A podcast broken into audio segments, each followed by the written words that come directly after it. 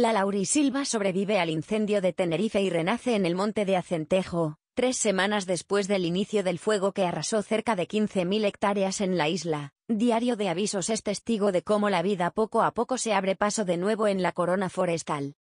Plantean que se pague por aparcar en el centro de Santa Cruz de Tenerife. El ayuntamiento adjudica un estudio para elaborar un diagnóstico que proponga áreas reguladas de estacionamiento, que conllevan el pago de un ticket y la limitación temporal.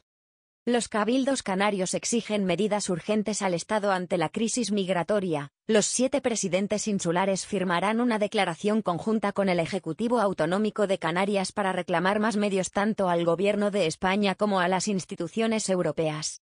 Muere la cantante María Jiménez a los 73 años, con casi 50 años de carrera musical. La cantante, bailaora y actriz ha publicado 18 álbumes, además de actuar en películas y series de televisión.